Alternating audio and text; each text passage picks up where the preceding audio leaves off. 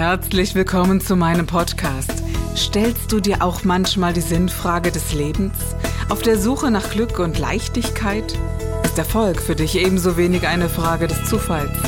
Wir reden über alles, was uns Menschen bewegt, im Kerstin Scherer Podcast.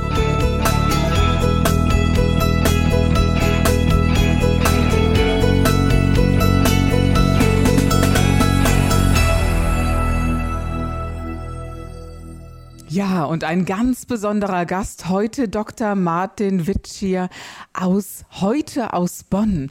Aber wisst ihr was? Ich habe eine ganz besondere Geschichte dazu. Natürlich erkläre ich auch noch, wer er genau ist und was er getan hat. Aber wir beiden haben uns tatsächlich bei Clubhouse kennengelernt und an dem Slang der Stimme habe ich erkannt, hm, das hört sich an wie die Sprache meiner Mutter. Der Dialekt ähnlich im Slang wie die meiner Mutter. Und wer das so ein bisschen im Herzen trägt, das ist eine Ursprache, mit der man groß wird. Die liebt man, die schätzt man. Und so habe ich mich direkt auf ihn gestürzt und gesagt, wo genau kommen Sie denn her, Dr. Martin Witschier und Experte, faszinierend für Potenzialentfaltung und Umsetzungskompetenz.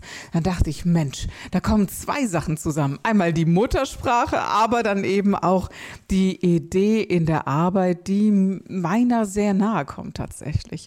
Das ist das Erste, was ich sagen darf. Und das Zweite Spannende spreche ich erst an, wenn ja, wenn du tatsächlich auch mal Hallo gesagt hast. Herzlich willkommen heute in meinem Podcast. Ja, hallo und herzlich willkommen. Schön, dich zu sehen, schön, dich auch zu hören und auch schön äh, vor deiner Audience oder mit dir bei deiner Audience zu sprechen. Ähm, ich freue mich da besonders, weil wir kannten uns nur, äh, ich sag mal, aus den Medien und dann auf einmal äh, habe ich irgendwann mal freitags abends äh, Clubhouse angemacht und das erste, was ich gehört habe im Raum war, war Hermann. Mhm. Ja, und dann äh, war ich infiziert und dann auf einmal sehe ich äh, Kerstin und ja, ich glaube, bei Clubhouse lernt man gerade ganz viele interessante Menschen kennen. Man spürt das übers Hören und dann weiß man, ob, die, ob diese Stimmung stimmt. Äh, und da hatte ich bei uns beiden Gefühl, dass wir da, ähm, ja, ich sage mal, ähnliche Werte haben mhm. Äh, und mit einer ähnlichen Haltung auch mit und für Menschen arbeiten. Und ich glaube, das ist ganz wichtig. Äh, und ich nenne das gern Resonanz, ja. Und es gibt Menschen, mit denen man ganz schnell in Resonanz kommt und das Gefühl hatte ich bei dir, aber ich glaube, das liegt oder beruht auf Gegenseitigkeit. Ja, ganz genau. Das beruht auf Gegenseitigkeit. Und das ist das Faszinierende. Wir sprechen ja schon etwa über etwas sehr Intensives, nämlich über Clubhouse. Warum eine App uns so bewegen kann. Warum es reicht, dass man die Stimme hört. Und für mich ist es so das Untrüglichste, ehrlich gesagt. Also diese, diese Stimme zeigt, wie ein Mensch wirkt. Man kommt ganz anders in Resonanz, als sich vom Bild ein Eindruck ablenken zu lassen von der, naja, wir Frauen können unser Make-up auftragen. Gut, Männer können das natürlich auch. Also alle an die, an die Zuhörer natürlich, das weiß ich auch. Aber es ist schon ein, ein tieferer Eindruck, wenn wir mit geschlossenen Augen zuhören. Und wenn du unserem Podcast heute folgst, dann vielleicht wirklich auch ohne Bild. Ich persönlich mag das sehr, sehr gerne. Ja, Martin, ich darf dich duzen, hast du mir erlaubt ja, vorhin, ja? ja ja. Du bist aus Trier. Du bist in Trier geboren, das ist richtig?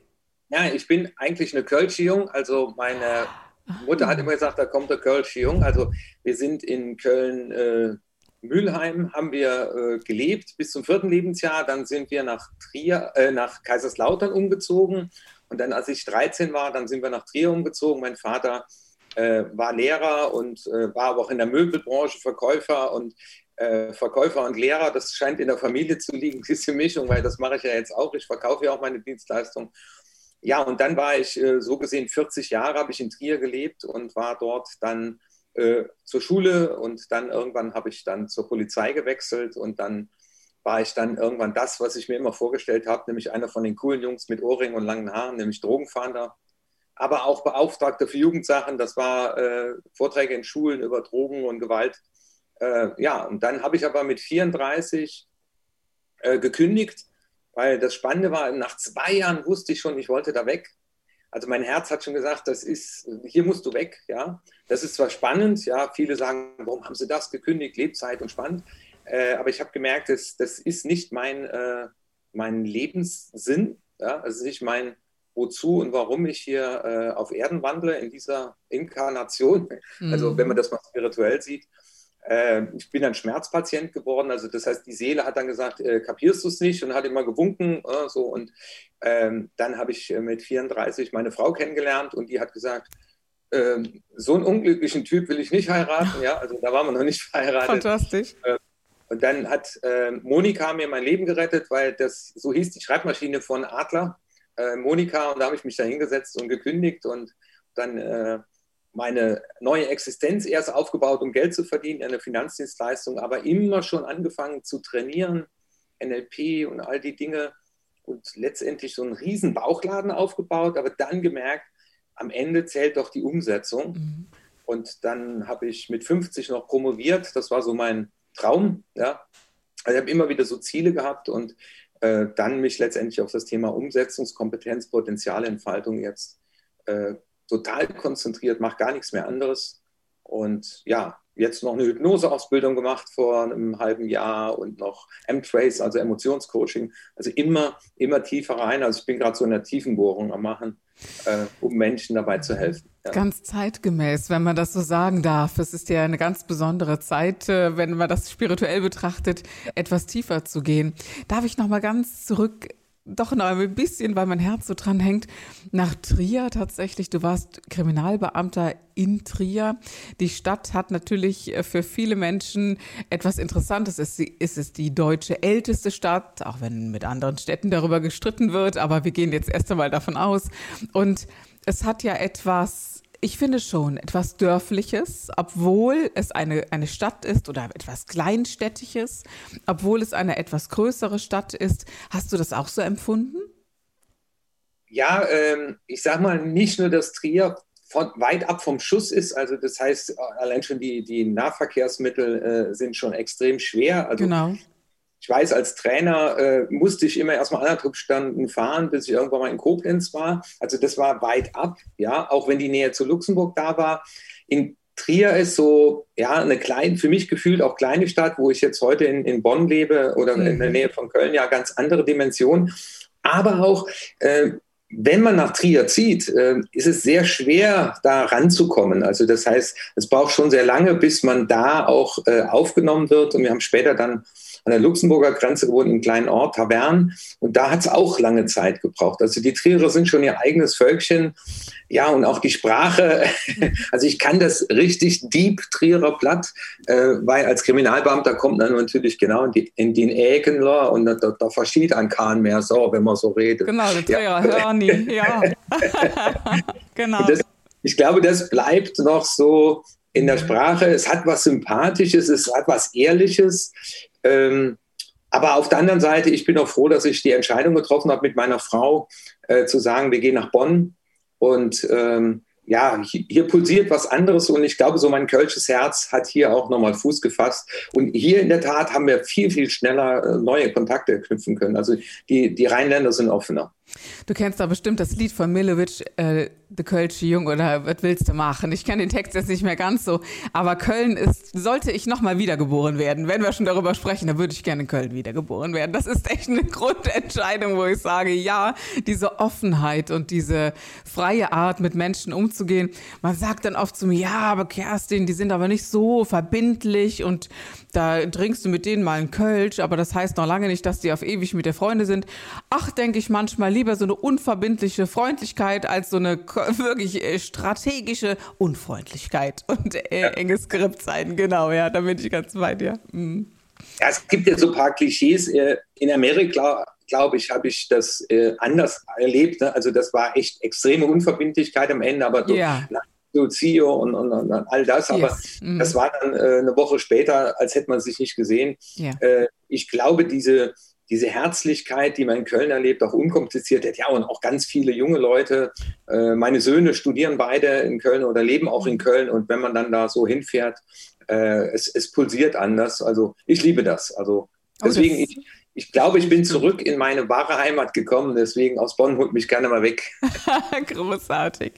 Kriminalbeamter ist aber ein wirklich intensiver Beruf, oder sehe ich das falsch? Also ich glaube, Kriminalbeamter zu sein und in all die Gefilde hineinzukommen, nun weiß man ja auch, dass es auch in Trier eine gewisse Szene gibt. Es gibt die Luxemburger, ist die Luxemburger Straße, ne? Es ist die hm. Luxemburger Straße mit all dem, was an Drogenumschlagplatz auch da möglich ist. Ich glaube, da ist wiederum Trier eine Unterschied unterschätzte Stadt tatsächlich, wenn ich das äh, so, so verstanden habe.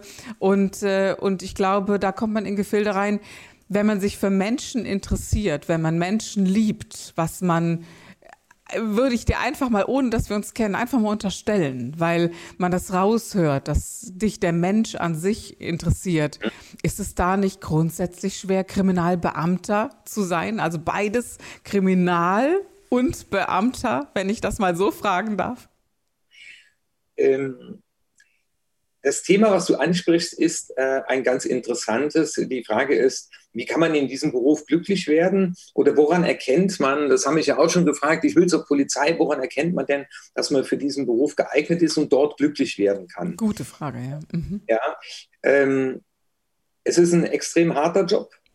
Ähm, es ist extrem stressig. Also das heißt, weil ich ja ständig mit Menschen in Extremsituationen konfrontiert bin. Also es ruft mich ja keiner an und sagt, ich habe mich gerade selbstständig gemacht, mein Online-Marketing läuft super, ich habe mhm. gerade die äh, sechsstellig, ja, oder genau. ich habe im Lotto gewonnen oder ich bin frisch verliebt, sondern äh, zur Polizei kommt man ja, ist betrunken, blutet, äh, wurde verprügelt äh, und bedroht, genau, oder Schlimmeres.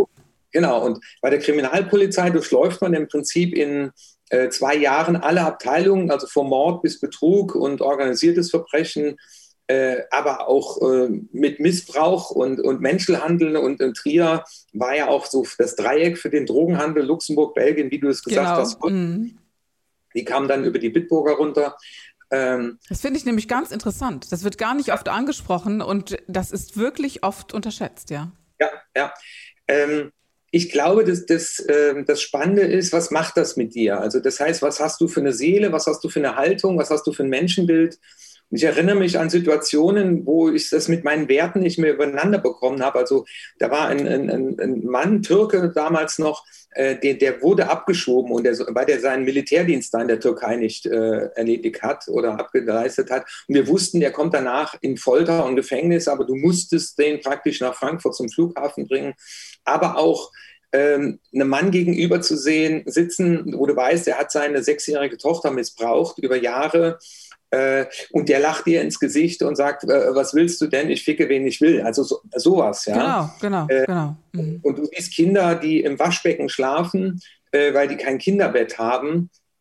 Ähm, und das, das hat mich doch ähm, immer wieder, ich sag mal, angewidert. Ich, ich weiß, wir, wir hatten mal jemand, äh, der hat seine Tochter auch missbraucht, die ist nachher von Zug gesprungen und im Rahmen der Ermittlung kam dann raus, dass der selber auch seine Frau vor 10 oder 15 Jahren umgebracht hat. Also und so jemand sitzt du gegenüber. Ähm, und dann noch mit, mit Liebe und Wertschätzung, die Würde des Menschen ist unantastbar. Äh, das war das eine, aber das andere war diese fehlende Kreativität äh, dieses Lösen. Also ich sag mal, ich habe hier meinen Schlüsselbund hängt unten, da ist noch mein Handschellenschlüssel dran. Also früher habe ich Fesseln angelegt und mein Bild ist heute, ich habe heute den Schlüssel, um diese emotionalen Blockaden und Fesseln zu lösen, die uns ja oft im Wege stehen. Äh, und da muss ich sagen, das hat mir viel mehr Spaß gemacht. Also als ich dann anfing, als Beauftragter für Jugendsachen äh, mit dem Kinderschutzbund zu arbeiten, in Schulen gegangen bin und, und auch helfen und verstehen konnte. Und das, ähm, also ich weiß, wir, wir, haben mal irgendwann auch Obduktion und da wurde nachts um elf irgendwie noch jemand ausgegraben oder nee, es war morgens im Nebel äh, vom, vom Zug überfahren und äh, da war der Verdacht des Missbrauchs und dann diese Leichenöffnung und da habe ich eine Gelbsucht bekommen. Also das war dann irgendwann so, ähm, dass das für mich nicht mehr auszuhalten war.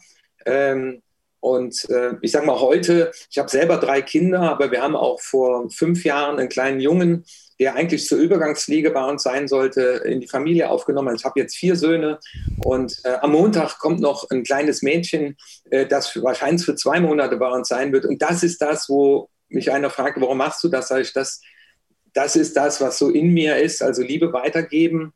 äh, ich sage gerne mit den Füßen auf dem Boden, aber mit dem Kopf im Himmel. Also das ist, glaube ich, so. Äh, und am Ende meines Lebens, glaube ich, hätte ich das bereut. Ja. Und was viele vergessen, ihr Bild von der Polizei ist durch den Tatort geprägt. Aber ich kann den nicht mehr gucken, weil meine Frau sagt immer, du sagst so oft, so läuft das nicht. Ne? Also es gibt nicht diese dunklen Keller mit diesem Lampe und dem Spiegel und so, das gibt es alles gar nicht. Äh, es ist unheimlich viel Schreibtischarbeit, unheimlich viel Mist, äh, Schichtdienst und äh, in einer Nacht hast du, ich sag mal, einen Zigarettenautomat, der im Fluss gefunden wird und auf der anderen Seite eine Frau, die kommt, die entstrahlt werden will mit der Taschenlampe. Also du, du kriegst auch in kurzer Zeit viel Lebenserfahrung, ja. Mhm. Äh, du sitzt jemand gegenüber, der jemand anders umgebracht hat. Und äh, ich habe auch mal eine Tatortrekonstruktion gemacht. Da lag ich 24 Stunden später auf dem Boden, äh, wo dieses Opfer gelegen hatte und der Täter lag über mir und wir haben praktisch Fotoaufnahmen gemacht um die Tatrekonstruktion. Also es sind dann schon Sachen, die puh, Weißt du, mir kommen da so zwei, drei Gedanken. Mir ist es immer bewusst gewesen, dass es Kriminalität gibt mir ist es nicht nur deswegen bewusst gewesen, weil man mir das äh, so erzählt hat, sondern, sondern dass ich mit ähnlichen Fällen zu tun hatte, nur in einer anderen Art und Weise in meiner Arbeit. Und es war mir immer klar, dass es Gewalt, Kriminalität, diese Perversitäten, wenn ich das bitte mal so ausdrücken darf, dass es das alles gibt. Bis ich dann, ja, bis ich selber einen Mordversuch an mir selbst erlebt habe. Und dann plötzlich ist etwas aufgegangen in mir, das sich Weltbild nennt. Das das ist mehr gewesen als eine kognitive Dissoziation, zu sagen, äh, es ist eben etwas aufgegangen, wo ich sage, klar gibt es das, aber ich lebe in einer anderen Welt. Diese Welt wollte ich nicht betreten mhm. und wurde aufgefordert, das zu tun. Und ich, ich stelle mir das so vor, und das ist so die Frage auch tatsächlich. Ja, das gibt es alles, aber es ist wesentlich schöner und kraftvoller in einer Welt zu leben, denen zu helfen, die Opfer dieser Fälle geworden ist, als immer nur in deren Welt stattzufinden. Kann ich das so ausdrücken? Ähm, ja, das äh, ist auf den Punkt gebracht und man kann auch aus der einen Welt in die andere wechseln, äh, weil ich ja mittlerweile äh, mit Menschen arbeiten, äh, die innerliche Blockaden erleben und am Ende, äh, wenn man dann emotional zurückgeht, also das heißt, äh, ich habe ja äh, die Methode von Dirk Eilert gelernt, das M-Trace. Und da gehst du ja im, im Prinzip, im, nimmst mit der Emotion Kontakt auf und gehst dann im Prinzip weiter. Ne? Also du lässt dich ein und deine Gedanken und dein Gehirn schickt dir Bilder.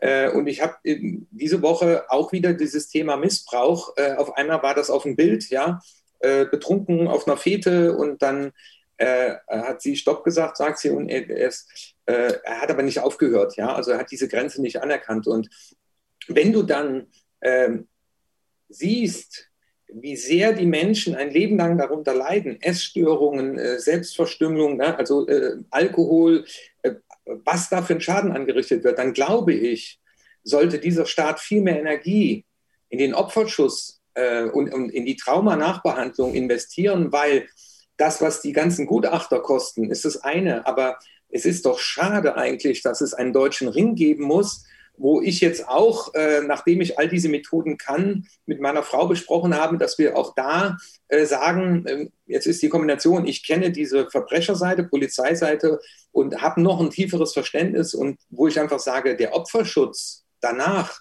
diese Nachtraumabehandlung, die, die sollte noch mindestens genauso viel Geld wert sein äh, weil dieser Mensch, dessen Leben, ja, der dieses Trauma erlebt hat, das ist in vielen Fällen dann vorbei, weil die sagen, sie können kein Glück mehr empfinden, sie können kein Vertrauen mehr haben.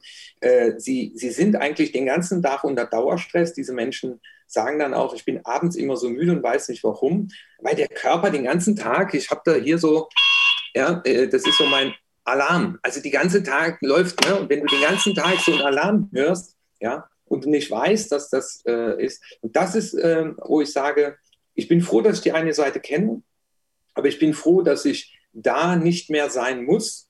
Und ein Glaubenssatz, eine Lebzeitbeamtung kündigt man nicht auf, äh, die hat mich halt sehr lange davon abgehalten.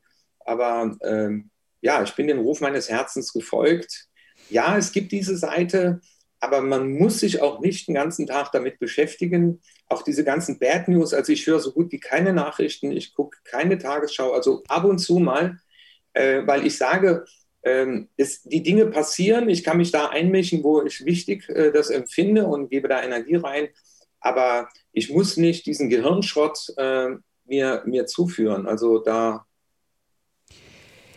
an Opfernachbetreuung sind wir in Deutschland unglaublich schlecht aufgestellt. Also wenn ich mir belege, dass man sich an dich oder an mich erst einmal nur wendet, wenn man A, in der Lage ist, so einen Menschen zu suchen und, ihn, und wirklich belesen zu sein. Also das, da sind wir schon in einer gewissen Klientel.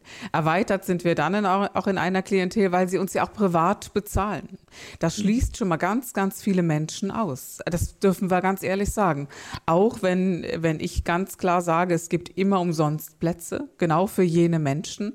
Dennoch müssen sie in Eigeninitiative A erkennen, was passiert, sich über manche Menschen hinwegsetzen. Und nehme ich jetzt auch gerne so mal mein Beispiel.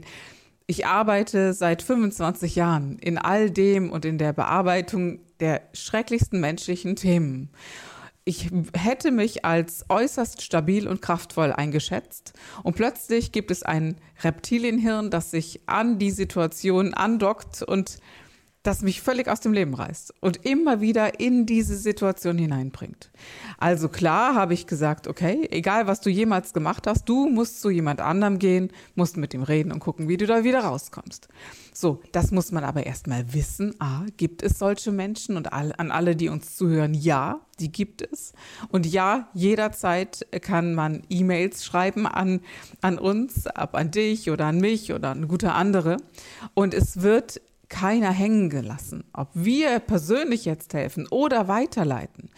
Und das ist etwas, was für mich erweiterte Kriminalitätsarbeit darstellt. Und die Erfahrung, das finde ich eine ganz wesentliche, Martin, ist doch, ja, wie oft wirst du gefragt? Ich werde es auf jeden Fall ab und zu gefragt. Wie denken denn Täter? Diese Opfer fragen sich, warum hat er das gemacht? Und so oft denkt man, das wäre so tiefgründig. Und ich persönlich habe erlebt, ja, nix denkt er. Entschuldigung, dass ich das so hart sage. Oder verdammt wenig und ganz flach. Was würdest du dazu sagen? Ähm, also ich habe dieses Wort Emotionslogik, äh, das gefällt mir immer besser, äh, weil unser Verhalten wird ja über Emotionen gesteuert. Also das heißt, es geht über den Sehnerv, Amygdala und dann kommt er irgendwann ja in Bruchteilen von Sekunden. Kennst du das? Ist das gefährlich? Und dann handeln. Also da, darüber läuft ja auch Motivation. Ähm, und ich glaube, man spricht auch von einer Cornered Rat-Situation. Also wenn ich diese Tatrekonstruktion äh, mal nachvollziehe, wo ich war, was ich eben erzählt habe, ich liege da und er liegt über mir, äh, diesen Jungen hätte ich in den Arm nehmen können. Ja? Also ich habe dem Schokolade gekauft und, und, und, Klamotten, damit er anständig aussah. Was war passiert? Ähm, er will von zu Hause weg, kommt mit seinen Eltern nicht klar und sein Kumpel ist Fernfahrer und sagt, wir haben ein großes Haus geerbt, äh, kannst hier mit einziehen. So, er zieht da ein und jetzt ist der Fernfahrer weg und die Freundin findet den Typ aber toll und sagt, äh, entweder wir beide haben jetzt was oder wenn der Fritz äh, nach Hause kommt, sage ich, du wolltest mich vergewaltigen. So, und das ist eine Cornered Red Situation. In der Cornered Red Situation schaltet das Gehirn praktisch wie auf Flucht komplett weg. Also so Fälle gibt es. Und wo der dann, Cornered Red heißt die Ratte in der Ecke, sieht keine andere Lösung als zu töten. Also es gibt viele Menschen, die in diesem Augenblick das einzige sehen, zu töten, um da rauszukommen, um diesen, diesen Druck, diesen Schmerz loszulassen. Das ist Tatlogik und die man dann nachvollziehen kann. Das kann aber ein Außenstehender nicht verstehen. Deswegen ist ja dieses Profiling. Also wenn du weißt, dass das ja, äh, Sache ist, Sache sein kann. Das war aber jetzt ein ganz normaler Mensch, würde man sagen. Jetzt gibt es die Abgründe der, der psychischen Tiefe, äh, wo jemand zum Beispiel äh, in der Kindheit miterlebt hat, dass der äh, Vater die Mutter immer verprügelt hat ähm, und jetzt äh, keinen Bezug zu seinen Gefühlen herstellen kann oder in eine perverse Abhängigkeit zu seiner Mutter gerät und letztendlich jetzt andere Frauen dafür bestraft, dass er im Prinzip seelisch missbraucht wurde. Das sind für mich jetzt äh, ja, Abgründe der menschlichen Psyche. Das heißt, hier äh, kommt es im Prinzip zu Persönlichkeitsstörungen, die dann dazu führen, dass jemand dieses Werte des menschlichen Lebens gar nicht mehr anerkennt. Der hat gar kein Gefühl dafür. Es gibt auch Leute, die haben kein Unrechtsempfinden. Äh, und so gibt es auch, ich sage mal, narzisstische Persönlichkeitsstörungen, die einfach lügen, aber denken, ja, das ist normal. Ja? Aber Jetzt haben wir auch Menschen, die kein Unrechtsbewusstsein darin haben, eine Pandemie auszunutzen und Masken für 10 Euro zu verkaufen. ja, also das ist für mich auch, äh, ja, äh, Gelegenheit macht Diebe, hat meine Oma immer gesagt. Äh, das ist für mich auch kriminell.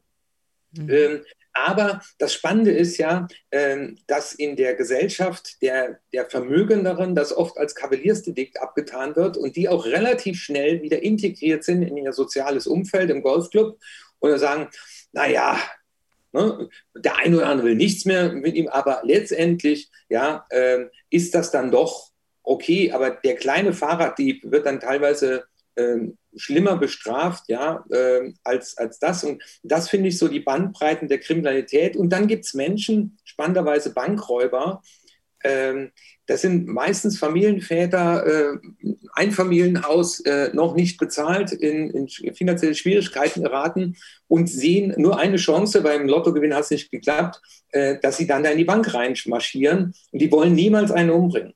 Ja? Niemals.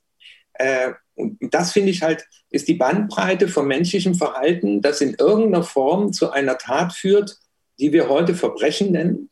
Ja. Ähm, aber es gab auch Zeiten, ja, wo man da Verbrechen zugesagt hat, wenn ich äh, an eine Anne Frank denke oder die Sophie Scholl.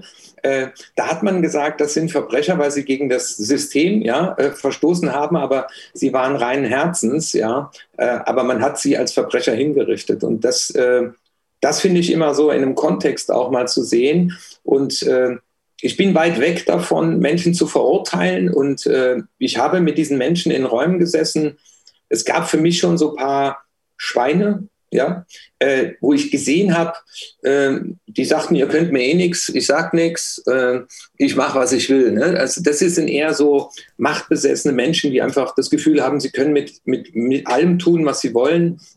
Äh, da gibt es ja auch äh, die Skandale in Amerika, äh, wo die einfach äh, diese Allmachtsfantasien haben. Äh, und ja, das ist die Bandbreite dessen, mit dem man auch dann betraut wird. Und dann auch teilweise feststellt, es gibt auch Leute, die haben Beziehungen und auf einmal verschwinden irgendwelche Sachen, die aber Beweismittel gewesen wären. Ne? Also das gibt es. Das, das ist die gesamte Bandbreite. Mhm. Und damit damit will ich nichts mehr zu tun haben. Mhm. Aber äh, ich finde es ganz wichtig, das zu verstehen. Aber auch, äh, der, sag mal, der, der Otto Normalverbraucher, wenn ich mal so bezeichnen darf, der kennt ja auch nur den Tatort und die Krimis, ja. Und da wird ja das von einer Seite dargestellt, dass der Zuschauer auch gerne zuschaut. Aber äh, es sind nicht alle Polizeibeamten, äh, ziehen sich abends zehn Bier rein. Aber zu meiner Zeit, das ist ja jetzt schon 27 Jahre her, wir hatten keine psychologische Betreuung, wir hatten keine Traumabetreuung. Also wenn du äh, wenn du solche Dinge erlebst, äh, es gab keine Supervision, es hat dich keine gefragt, wie du damit klarkommst. Ähm, wir hatten da mal einen Fall, da hat sich dann die, die Frau des Opfers umgebracht, weil der Fahndungsdruck so groß war und man ging ja davon aus, dass sie es wäre. Und, und, und solche Dinge mit sich zu tragen, äh, wo du dir dann oft abends im Bett gelegen hast und hast gesagt, hättest du damals irgendwas anderes gemacht, wäre es vielleicht anders geworden. Mhm. Also ich, ich, verrate hier keine Geheimnisse, also ich weiß, äh, äh, dass hier keiner irgendeine Verbindung zu was herstellen kann, der jetzt zuhört, aber das ist das, was du, mhm. was du auch dann mit dir trägst. Und da bist, da bist du alleine mit. Also ich weiß jetzt nicht, wie es heute ist. Ich hoffe, dass es besser ist, aber äh, ich weiß auch, dass die Polizei diese Fachleute nicht gut bezahlt. Äh, das darf, das darf nicht viel kosten. Äh, und deswegen glaube ich auch, ähm, sind viele Kriminalbeamte oder Leute, die so sehr, sehr lange da an der Front gearbeitet haben, auch irgendwann emotional, ähm, ja, ich sag mal, schützen sich, ja, äh, um den ganzen Wahnsinn auszuhalten. Also wir, wir gehen nicht in die Fälle, aber wenn ich an zwei Fälle in Trier denke, das war ja einmal die Geschichte mit Tanja Gräf, die sehr, sehr, sehr groß war, wo ich bei allem äh, Mitgefühl für die Familie, für das Opfer wirklich auch dachte, äh, ich bin ganz ehrlich, den Job würde ich nicht machen wollen, dem ausgesetzt sein, der Presse und all dem, denn ich gehe einfach mal davon aus, dass jeder Kriminalbeamte im besten Wissen und Gewissen seinen Job macht. So, das ist mal, das war mal so ein Teil davon, wo ich dachte, was da dahinter steht da machen sich vielleicht nicht unbedingt viele Menschen Gedanken. Und wenn da keine Betreuung da ist, dann bedarf es, glaube ich, schon eine, eines sehr starken äh, Charakters, einer, einer starken Seele und einer, eines gesunden Geistes, um es mal so auszudrücken. Oder bei der Amokfahrt in Trier, die uns sicherlich alle betroffen gemacht hat und da ist natürlich auch so etwas, da hat es jemand geschafft, ins Herzstück einer Stadt zu treffen und zu sagen, Mensch, ähm, und man kennt sich dort und dann passiert so etwas. Bis so jemand zu einem Amokfahrer wird, das, die Frage stellt man sich natürlich. Ne? Und diese, äh, dieses Conrad Red äh, Situation ist ja, ist ja, oder empfindest du das als ein natürlicher menschlicher Prozess? Weißt du, ich habe mir mal die Frage gestellt, ist es normal, dass Menschen rot sehen und dann an, an Ermorden denken? Könnte ja sein. Rein evolutionär, rein aus, dem, aus den Feldern heraus gesprochen. Mann zu sein, Krieger und alles, wenn wir ganz weit zurückgehen. Könnte das sogar etwas Natürliches, Urtriebmäßiges sein? Ähm, ich glaube, dass der Mensch grundsätzlich, das ist meine Überzeugung, dass er nicht zur Welt kommt äh, und ein Teil in ihm töten will.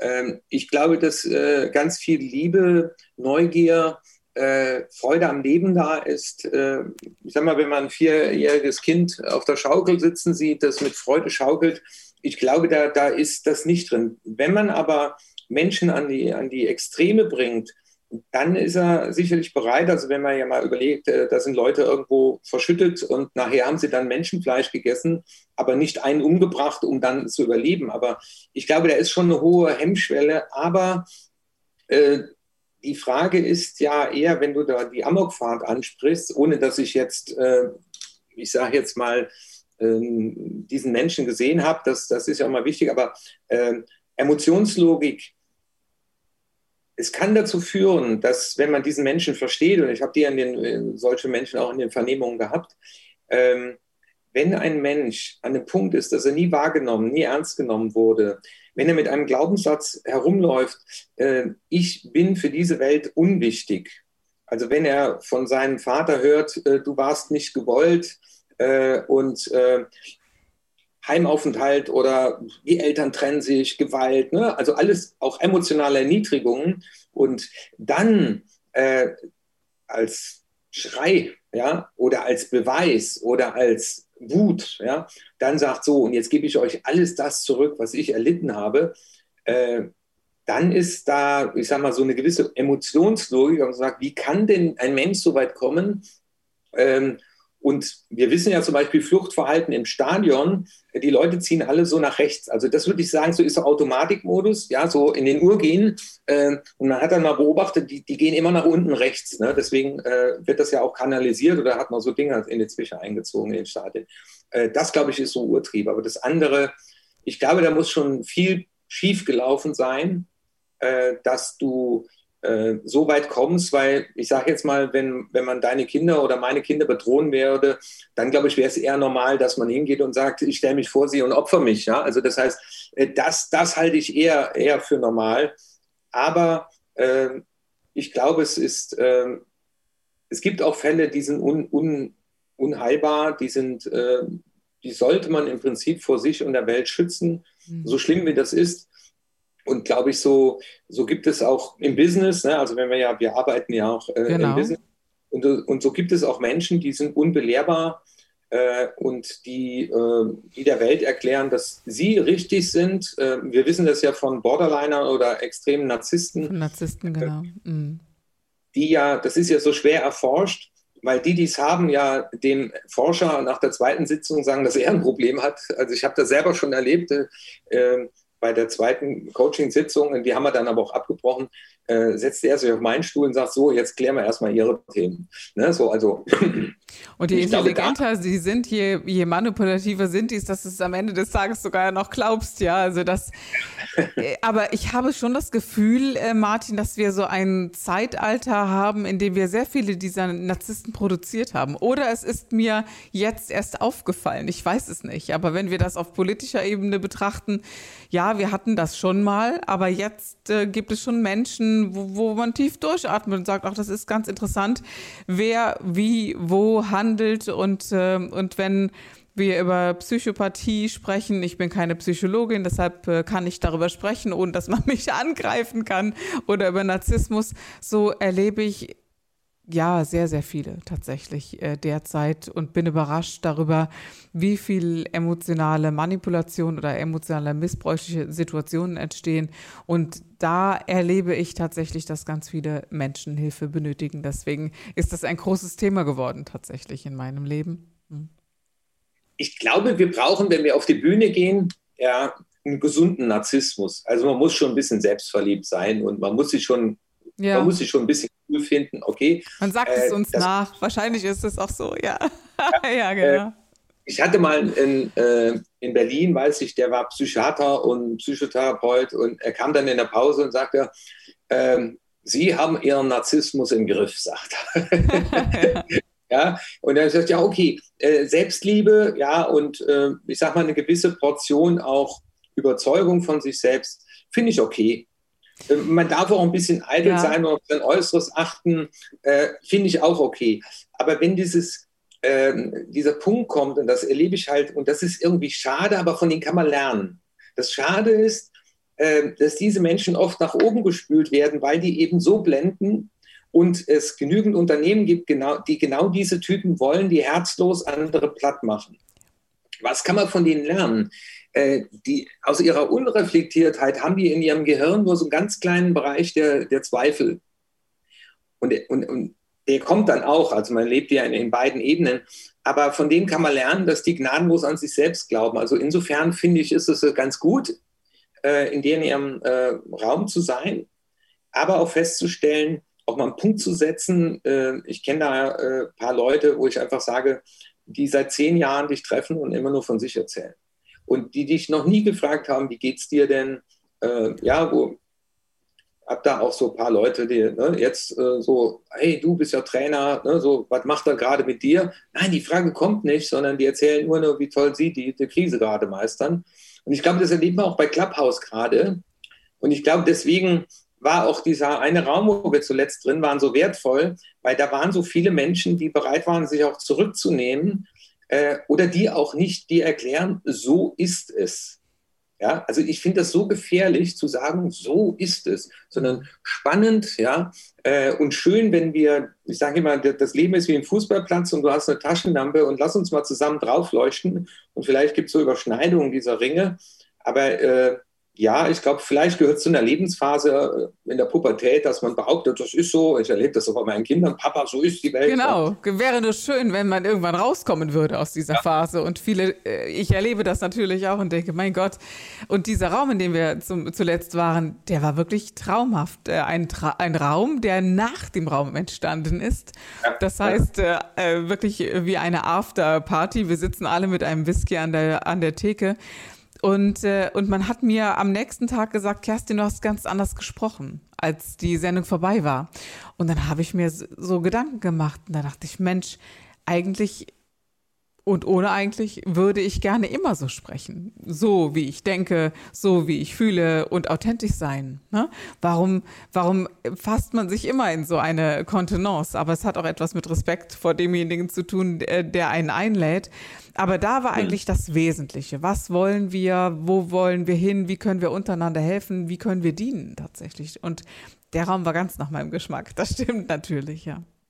Ja, und da, da fand ich auch in einem anderen Raum auch über Dienen. Und dann habe ich, äh, sagte ja, ich will nicht dienen. Also es war auch so eine Diskussion, ich will nicht Diener sein. Dann habe ich gesagt, äh, dienen aus einer Haltung der Stärke und auf Augenhöhe mhm. ist was mhm. ganz Fantastisches.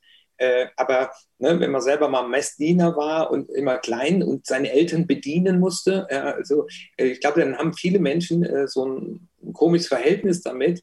Und ich glaube, es gibt auch viele Menschen, die, die sagen, so ist die Welt und äh, dadurch, dass sie das auch so lassen, brauchen sie nicht rechts und links gucken. Und aber diese Haltung, ich, äh, Ray Dalio schreibt das so schön, wertschätzende Uneinigkeit, ich finde das so ein tolles Wort.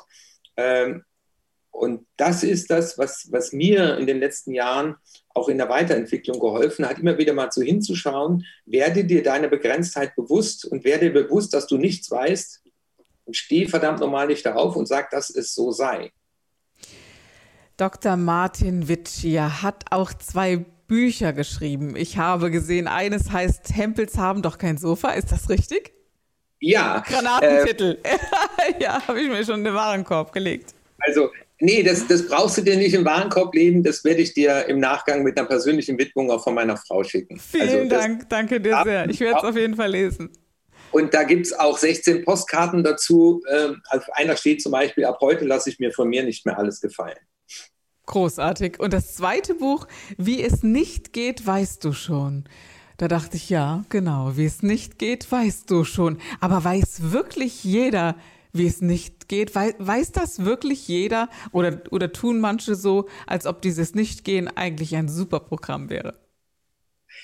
Ja, das, ähm, mein Lieblingsbuch ist das Hempels Sofa, weil in Berlin war mal ein Seminarteilnehmer und der sagte, er heißt Hempel und da wollte ich einen Gag machen. Und da habe ich gesagt, sagen Sie mal, jetzt habe ich mal endlich den an der vor mir. Wie sieht es bei Ihnen unterm Sofa aus? Aber der Junge war clever. Und er sagte, Herr Witschier, wir haben kein Sofa. Dann müssen Sie Ihre Mutter sagen, die hat Sie belogen. Wir haben zwei Sessel. Und daraus ging dann, habe ich gesagt, da müsste ich eigentlich ein Buch zu schreiben. Und ich habe dann, um menschliches Verhalten zu verstehen, habe ich im Prinzip aus der Gestalttherapie Angela und Paul entwickelt, also unser Schutzengel und unsere Treiber, ne, also inneres Team. Äh, und die Geschichte wurde dann eine Mausegeschichte, Mausegeschichte, nämlich Willi wohnt in Berlin und dann erscheint nachts Angela und Paul und erklären so, äh, so. Und irgendwann sag, sagt er dann am Ende, äh, lasst mich in Ruhe, ja, ich gehe meinen Weg und das Gedicht habe ich ja mal vorgelesen. Äh, in diesem Buch habe ich mir in der Tat die Seele vom Leib geschrieben. Und ich freue mich, wenn irgendjemand äh, zuhört, der Herbert Grönemeyer kennt. Ich habe ihm das Buch schon geschickt. Ich höre immer, wie er diesen, dieses Gedicht vertont.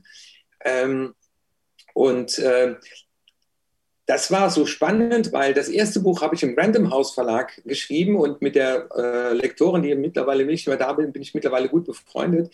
Und dann kam ich mit dieser zweiten Idee mit der Mäuse und da sagten die, äh, Mäuse haben wir schon, who moved my cheese, Herr Witsch, machen Sie was mit Krokodilen oder irgendwie anders. Und dann habe ich gesagt, nee, äh, das bleibt so. Und dann habe ich es im Eigenverlag gemacht und mit meiner Frau zusammengeschrieben. Und wir haben es auch zusammen als Hörbuch aufgenommen. Und es ist, es ist so, ein, so ein Herzensbuch. Und es gibt jetzt auch schon eine Fortsetzung, nämlich die heißt dann wie das Gedicht am Schluss, ich habe Heimweh nach mir. Ja. Und, wow, toll. Und das ist so, dass Menschen lernen zu verstehen, dass sie ihr Verhalten steuern können. Das Buch davor war eher, dass ich mich da in, der, in meinen Forschungen, in meiner Promotion mit dem Thema Umsetzung, also wie kommen wir in die Umsetzung und habe da ja eine eigene Methode entwickelt und auch den Europäischen Trainingspreis bekommen. Ja, und dann passt ganz auch wieder in der Geschichte. Und das Spannende ist, Kerstin, und du bist ja auch spirituell äh, oder hast diesen, diesen Kanal offen. Ähm, dieser Protagonist hieß die ganze Zeit Sam. Und eine Woche vor Veröffentlichung habe ich gesagt, nee, machen wir aus Sam Ben. Ja. Hm. Äh, ein paar Jahre später war mein vierter Sohn, der, der jetzt bei uns lebt, heißt Ben. Und mein Sohn so, übrigens auch, das weißt du gar nicht, oder? Ja. Okay. Wow. Wie alt ist er? Ben ist jetzt sieben. Sieben, okay. Dann, äh, dann schicke ich dir beide Bücher. Ich habe deine Adresse und dann äh, oh. wird das für Ben, ja, das, dann weiß, dann ist ein Buch, in dem der, also der Ben ist der Protagonist, der letztendlich Wie immer zum toll. Coach geht. Ja. ja. So und äh, das ist so auch für mich auch so eine Lesson. Äh, beim ersten Buch hat die Lektorin gewechselt und die wollte mich nicht. Also die hat dann gesagt, nee, äh, passt jetzt gerade nicht. Und die sitzt dann, also ich habe dann in München gesessen, das ist so auch für die, die zuhören, glaubt an eure Träume. Äh, die sagte, nee, läuft nicht. Und ich bin dann in die ins in Café und habe weitergeschrieben. Ich habe gesagt, verdammt nochmal, ich schreibe weiter. Und, äh, und ich steige dann in den Zug äh, nach, nach Bonn und dann steigt in dieses Abteil, steigt diese Lektorin ein. Und dann habe ich gesagt, hallo, wir kennen uns von eben. Jetzt trinken wir beide einen Kaffee. Die liebe Bettina, vielleicht wird sie diesen Podcast mal hören. Und dann auf dem Weg nach bis Stuttgart, wo sie ausgestiegen ist, äh, haben wir miteinander gesprochen und sagte, jetzt habe ich Sie verstanden, Herr Wittier, sagte sie damals. Und das äh, sind die Wunder. Ja. ja. das sind die Wunder. Das sind die Wunder. Ich glaube, ja. Wenn wir uns dafür öffnen und an so einem Traum festhalten, dann wird irgendwoher was kommen. Nur wir müssen halt wachsam sein. Ja? Und dann, dann geht irgendwo eine Tür auf. Dann müssen wir nur sagen, ähm, halt, die, halt die Antennen offen, halt an deinem Traum fest. Und ja. Sagen äh, halt, ich habe sie eben gesehen. und ihr habt Glück, liebe Zuhörer, denn Dr. Martin Witscher, und ich sage äh, Witschier, Entschuldigung, sage den Namen nochmal ganz, ganz äh, klar, denn Dr. Martin Witschier hat es sich wirklich, wirklich erlaubt zu sagen, ich arbeite in kleinen Gruppen mit nur zwölf Personen und danach geht es in die Einzelarbeit und das könnt ihr jederzeit in Anspruch nehmen, wenn er, wenn ihr euch bei ihm meldet. Ist das nicht großartig? Denn es lohnt sich nicht nur das hier anzuhören, sondern zu sagen, ach komm, ich gönne mir meine wirkliche Potenzialentfaltung und ich habe eine Umsetzkompetenz. Vielleicht erinnert er mich daran oder was kann ich noch auf die Straße bringen, um es mal ganz ehrlich zu sagen. Ich könnte mich stundenlang unterhalten, ganz, ganz ehrlich. Also das war mehr, mehr als interessant und tief. Und wir, wir haben eigentlich gerade erst begonnen und schon ist so eine Zeit vergangen. Vielen, vielen Dank von Herzen in diesem Podcast. Sehr gerne, jederzeit wieder. Alles, alles Liebe. Dankeschön. Okay. Es war mir eine Freude, Gast bei dir zu sein. Von Herzen danke. Tschüss. Und Ciao. nicht vergessen, ne? also Buch Nummer eins, Hempels haben doch kein Sofa. Buch Nummer zwei, Wie es nicht geht, weißt du schon. Oder Dr. Martin Witschier, Zwölfer Seminar oder Einzelcoaching. Bye.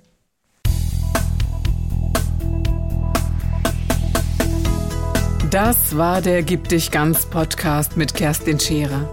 Wenn du mehr über mich erfahren möchtest, dann gehe auf meine Website www.kerstinscherer.com oder besuche mich ganz einfach bei Instagram Co.